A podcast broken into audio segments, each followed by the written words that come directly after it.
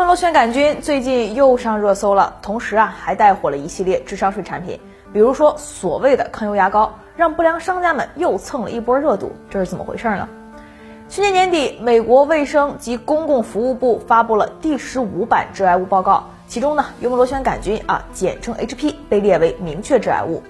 我国幽门螺旋杆菌感染率很高，平均值为百分之五十九，儿童的感染率平均为百分之四十。很多人啊莫名其妙的就得上了，很有可能呢是因为吃饭没有分餐导致了交叉感染。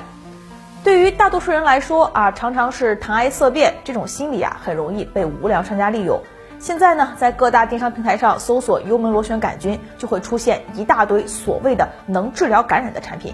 不仅是电商平台，在网络社区上也流传着各种软文广告，打着科普的帽子，实际上趁机偷换概念，推销没什么作用、价格却十分感人的产品。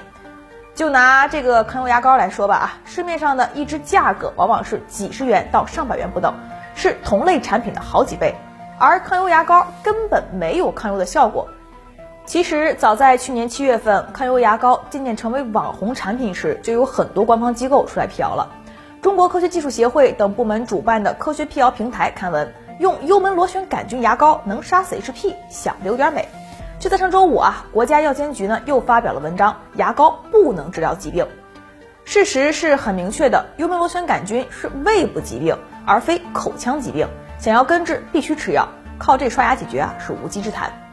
另外呢，打着抗忧旗号贩卖牙膏类产品的商家啊，都是在钻法律的空子。二零二一年一月一日起实施的《化妆品监督管理条例》规定，牙膏参照普通化妆品的规定进行管理。如果要打广告宣传啊，只能说可以解决部分牙齿问题，但不得明示或者暗示具有医疗作用。广告法也有相关规定，除了医疗药品、医疗器械广告外，禁止其他任何广告涉及疾病治疗功能。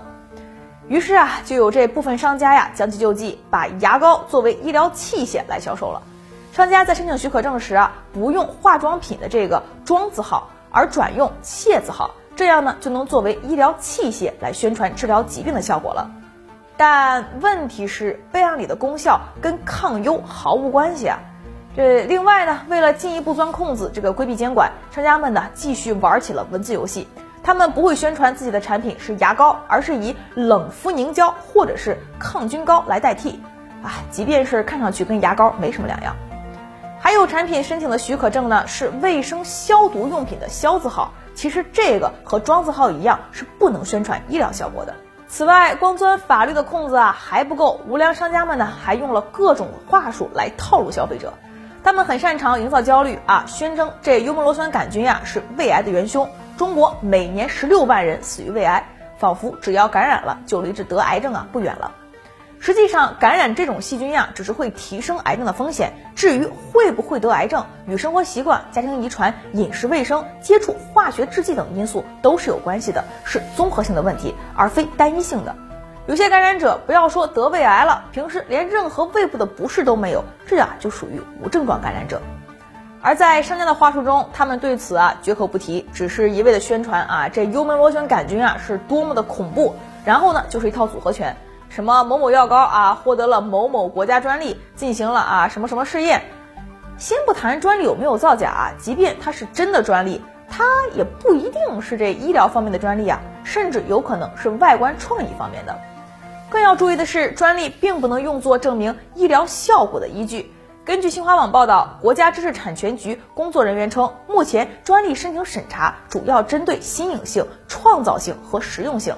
而利用某专利生产的产品是否具备某种功效，商家的宣传是否为真，并不在专利审查的范围内。简单来说，这就是不要轻信啊这所谓的专利背书。至于所谓的这医学试验啊，商家连正规的报告都不能出具，论文都没有，那又有什么可信度呢？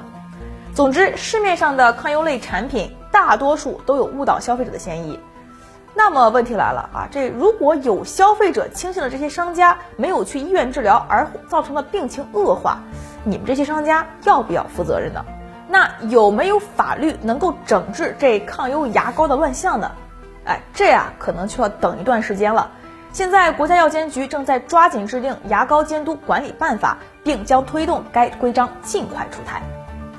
还有一个值得注意的问题啊，就是这幽门螺旋杆菌致癌这个说法，并不是什么新鲜事儿了。早在一九九四年，世卫组织和国际癌症机构就将幽门螺旋杆菌定为了第一类生物致癌因子，